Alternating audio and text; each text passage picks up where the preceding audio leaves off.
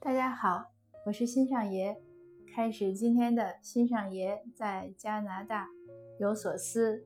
今天呢，也是要和您聊一个怎么说呢，我们思维的话题吧。我们的思维啊、认知啊、做决策的话题，就是我们做决策的时候，我们行动的时候，究竟要往后看几步呢？呃，这个起因呢，也是因为两个朋友在争执。我们因为在开会，他们两个发生争执。呃，张三说呢，我们要比如说把第四步想好了，那才能做决定。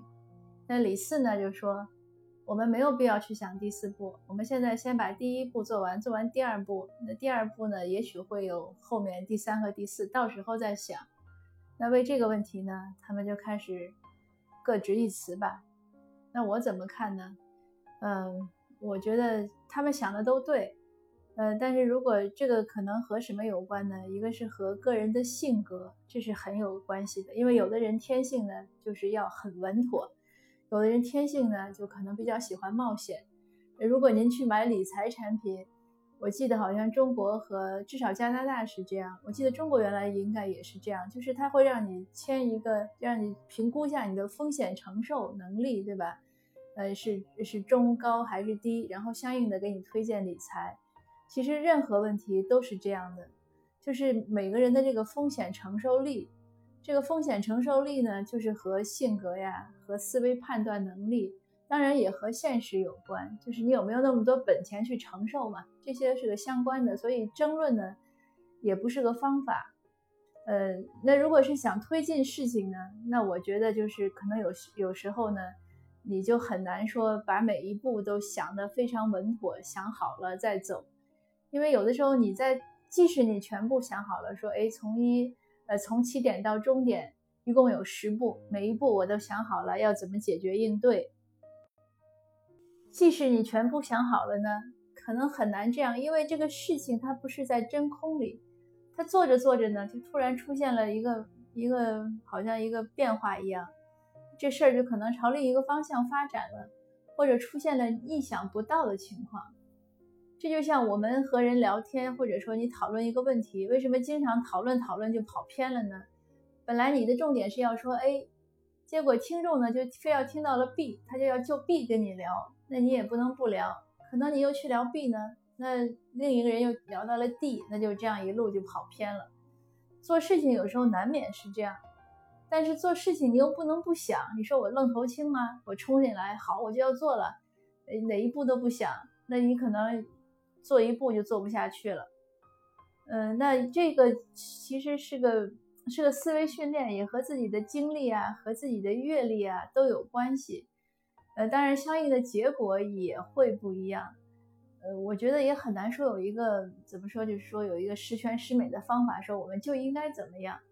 那还是应该结合自己的特点，因为有的人呢，他就是很谨慎。你让他冒险呢，他可能觉得他已经冒险了，他已经走到了第二步，他觉得很了不起了。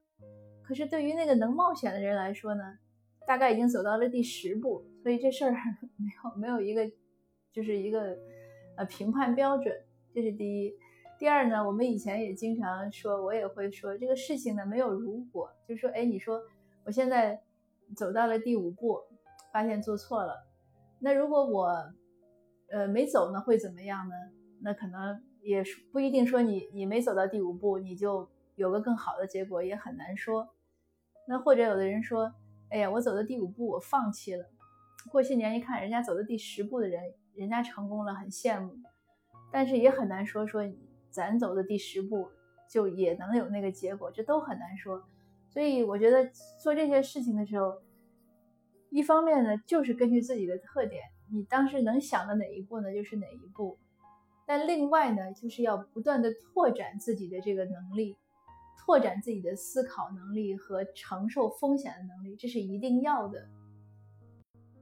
这我们既不，我们既不要就是强迫自己，就是说，哎，我我明明只能说我 com comfortable，就是我。我觉得我做的第三步已经就就很有把握了，再往后我我不敢做了。那你就不要强迫自己非要去做的第六步。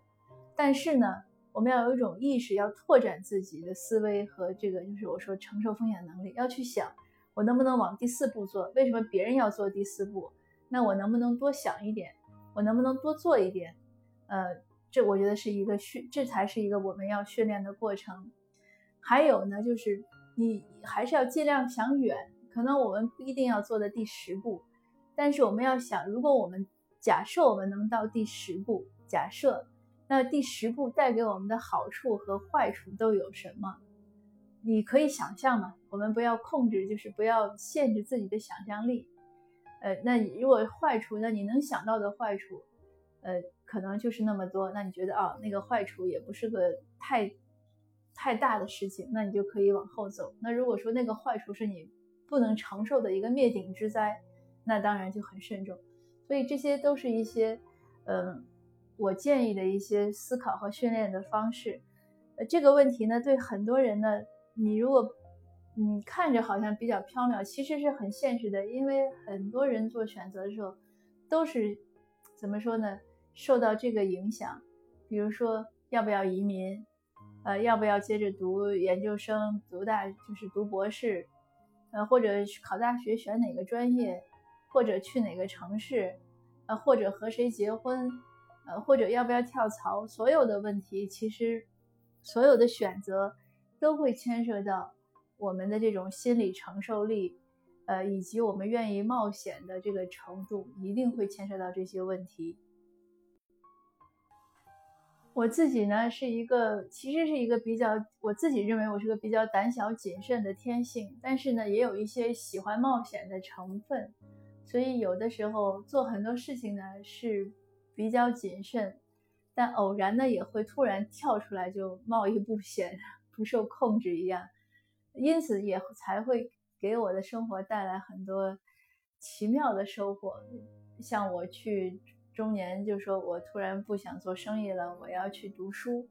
那读书这个事儿，当时很多人觉得其实就是个冒险嘛，因为你完全结束了你的商业活动，呃，你要去读书开一个新的领域，那你能不能读完，对吧？这个读书中受到的困难是什么？呃，你这些年少赚的钱会怎么办？你将来靠什么为生？这些其实都是一些未知，未知就是冒险嘛。你不知道，那你要去做，那你肯定要承担一些风险。那还当然还有移民，对吧？呃，移民更是这样。很多人会问说，哎，你将来去了做什么？这个这个问题，就像我们都要走了，我妈妈突然问我说，哎，你出国之后你做什么？其实他问的很好，我自己都不知道我要做什么。但是我当时的回答就是这样，哎呦，我说您别担心了，我说我又不傻又不懒，对吧？我又不坏，我这个人这么好，这么善良，人缘也还不错，嗯，我又勤奋，我觉得出去肯定饿不死，做什么都行。就是我确实也没想那么多，但是我也敢冒这个风险，这这个就很重要，因为很多人就尤其说出国移民这个事儿，都会卡在就是，哎呀，我出去做什么？所以，这个就是为什么要把这些思维训练做好了。做好了之后，可能你就不会问别人这个问题，因为这是没有答案的问题。就就像以前我经商的时候，有一次有一个供货商问我，他说：“哎，我这个货卖完了，我还要不要就是再做一些？”呃，你看我做完了之后多久能卖完？你看我一共大概你觉得我能卖多少量？他可能觉得我很有经验，他希望我帮他估一个全国的市场量。但是当时在我看来，这真的是个是个很有趣的问题。我说你还不如问我说，你跟你太太的爱情能持续多久？会不会离婚呢？那这个事儿我可能回答的更靠谱。他以为我开玩笑，其实我不是。为什么呢？因为夫妻感情这个事情。他俩人只要在你面前一说话一做事儿，你大概总能看出来一些。那感情好吗？肯定是天长地久；感情不好嘛？那肯定很容易离婚，这是容易把握的。可是你说全国销量这种事情，这是一个呃很模糊的、很抽象的，你非要做很多调研，他看不到摸不到嘛？那你会不会有突发事件影响，对吧？就像口罩一样，突然哎你有这个疫情出现，口罩就成了畅销品，甚至成了战略物资。所以好多时候就是，呃，有有的时候，我觉得我们可能太希望获得一个答案，太希望有人告诉一个结果，但我们其实要知道，这个世界上生活中绝大多数事情是没有结果，或者说没有没有一个肯定的，就是它一定会这样的结果。就像你今天说我中午吃什么，你可能呃我要焖米饭，这事你能定下来，但是这米饭焖的好不好，它也许会有意外。那炒菜就更是了，当然一般来说八九不离十，你也不出个什么花儿，但是也许没准突然做成黑暗料理呢。就是很多时候总是有意外。这个社会呢，这个世界呢，人生呢，就是不变是唯一，应该呃应该是这样说，变化是唯一的不变。这个是这样，对，这个是通用。当时那个总裁叫什么？杰克什么？威尔奇？我忘他名字了。他说的一句话，我觉得他说的是对的。就是你如果想明白这一点，就什么事儿都是有变化的，那好多事儿呢，对风险的承受力呢，可能就会加强。常常遇到困难的时候，遇到很 tough 的时候，就是很难很难过的一些时刻呢，我也希望知道这个事情的结果。我有时候就在想，我有时候会想，如果我们把人生比喻成一本书，我有的时候真的是很想。多翻几页，就是猛翻几页，看到结局。哎，这件事最后怎么样？像我们看小说，不知道有没有那样的结果？看侦探小说啊，或者看一些缠绵的爱情小说，我有时候就会猛翻几页，一看到有一个阶段，哦，这个人和那个人后来有没有在一起？或者哦，这个凶手究竟是谁？就是很想知道答案。